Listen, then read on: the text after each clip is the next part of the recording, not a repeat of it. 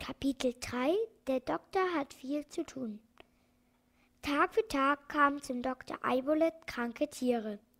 Füchse, Kaninchen, Seehunde, Esel, sogar kleine Kamele. Die einen hatten Bauchweh, andere Zahnschmerzen. Und jedes bekam vom Doktor eine Arznei, von der es sofort gesund wurde.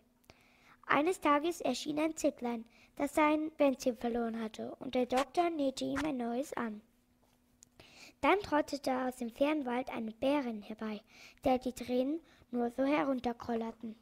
Sie stöhnte und jammerte, denn aus ihrer Pranke ragte ein großer Dorn raus. Der Doktor entfernte ihn, wusch die Wunde aus und betupfte sie mit Wundersalbe. Sofort hatte die Bärin keine Schmerzen mehr. Chaka, rief sie und eilte fröhlich in ihre Höhle zu den kleinen Teddybären. Später kam ein kranker Hase angehoppelt, den die Hunde beinahe zerrissen hatten. Ein großer Hammel hatte sich sehr erkältet und hustete fürchterlich. Zwei Hühnchen brachten einen Truthahn an, der sich mit Pilzen vergiftet hatte.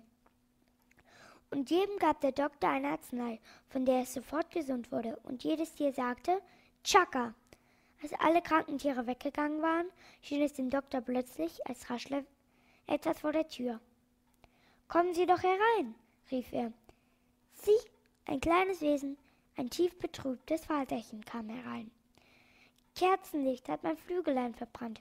Hilf mir, hilf mir, guter Doktor Eibolet. Wie es schmerzt mein Flügelein, o Jemine. Dem Doktor tat der kleine Nachtwalter leid. Er nahm ihn auf den Handteller und betrachtete das verbrannte Flügelchen ganz genau. Dann lächelte er und sagte, Kopf hoch, kleiner Falter, du. Hilfe finden wir im Nu. Kriegst ein neues Flügelein, blau mit rot, aus Seide fein. Dann ging er ins Nebenzimmer und brachte ein ganzes Packen bunter Läppchen aus Samt, Atlas, Batist und Seide heran. Hellblaue, hellgrüne, ja sogar schwarze. Lange kramte der Doktor in ihnen herum. Endlich fand er ein leuchtend blaues Läppchen mit dunkelroten Tupfen.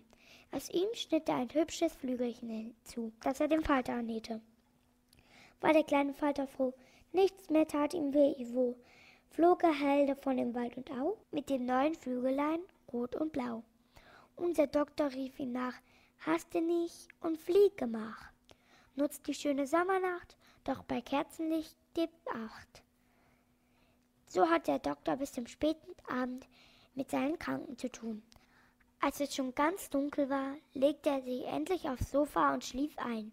Im Traum sah er Eisbären, Rentiere und Robben. Plötzlich klopfte es wieder an der Tür.